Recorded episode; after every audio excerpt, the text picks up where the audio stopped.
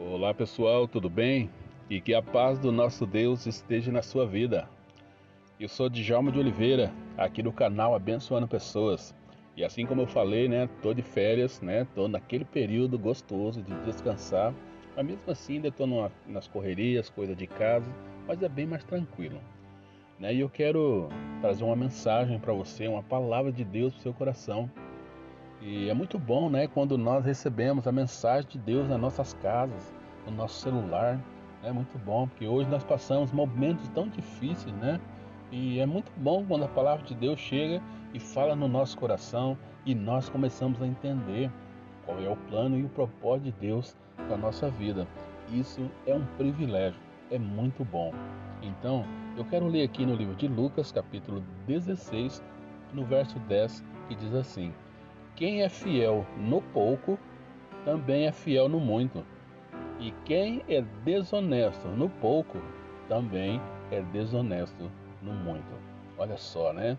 Essa é a palavra de Deus, não é a palavra do Djalma de Oliveira, não. A palavra de Deus diz: quem é fiel no pouco, será fiel no muito. E Jesus Cristo, ele utilizou essas histórias. Esse aqui é uma, é uma parábola, né? É, esse texto vai falar de uma parábola de um administrador.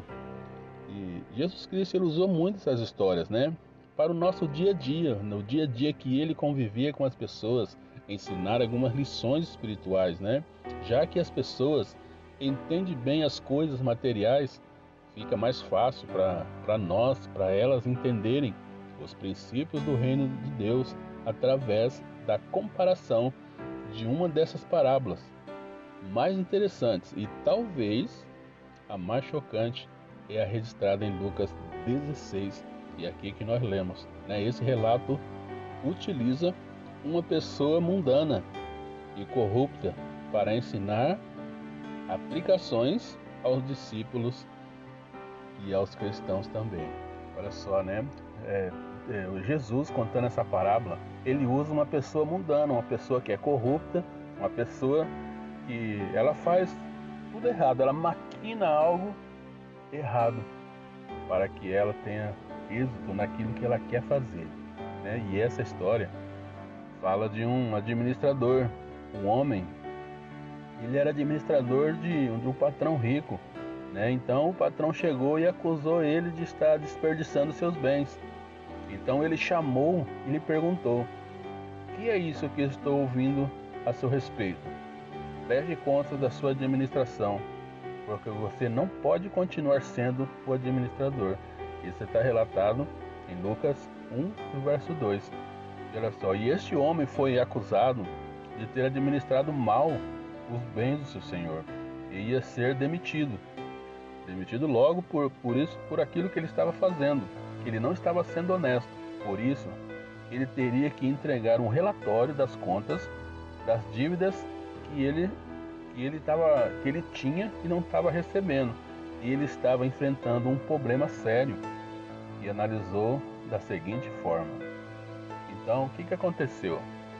Esse administrador ele pensou: bom, o meu patrão vai me mandar embora e eu não tenho coragem, não tenho forças para carpir, para fazer outro trabalho que possa usar a minha força. Então, o que, que eu vou fazer? Ele começou a procurar aquelas pessoas que estavam devendo para o patrão então ele propôs um negócio, porque se ele fizer. Ele maquinou assim: se eu negociar com eles, quando eu for demitido, eles vão me receber na casa deles.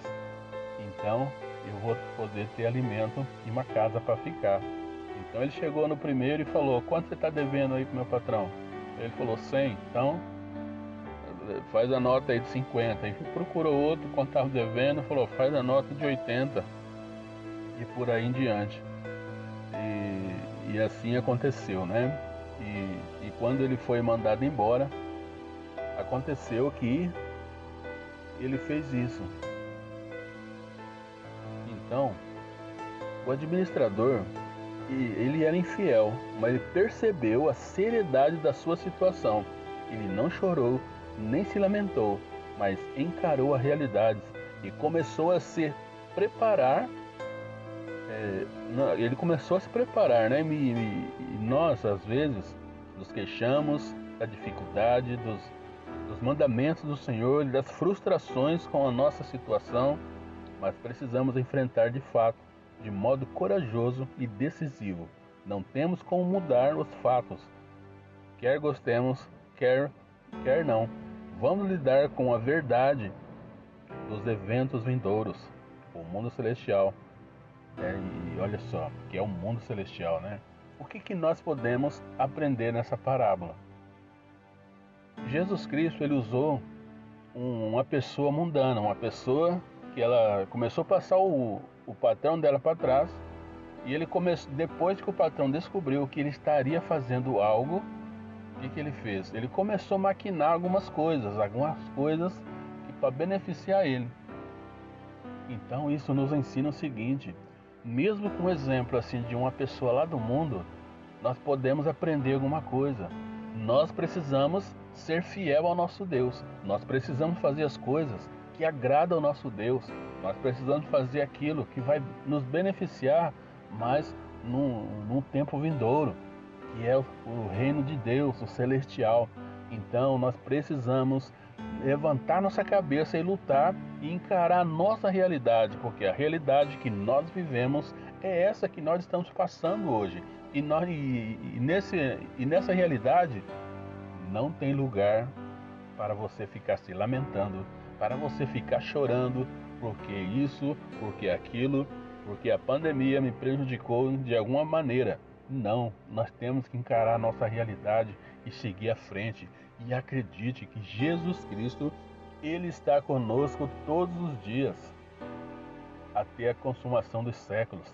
Ele nos fez essa promessa, Ele nos prometeu e Ele vai estar conosco. E eu creio de todo o meu coração que Ele está comigo, ainda que eu passe por algumas dificuldades.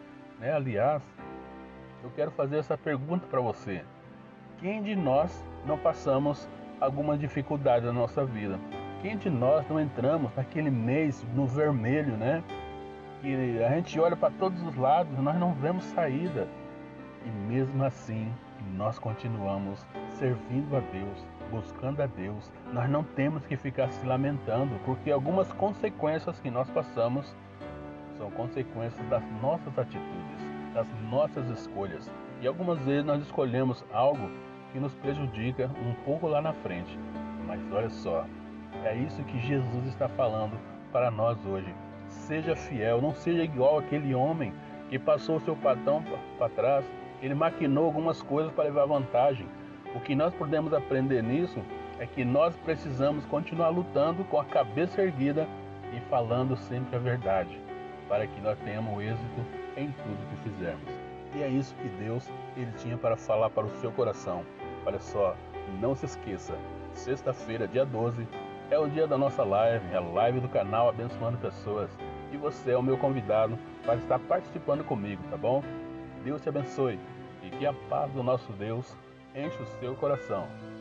Jalma de Oliveira, abençoando pessoas.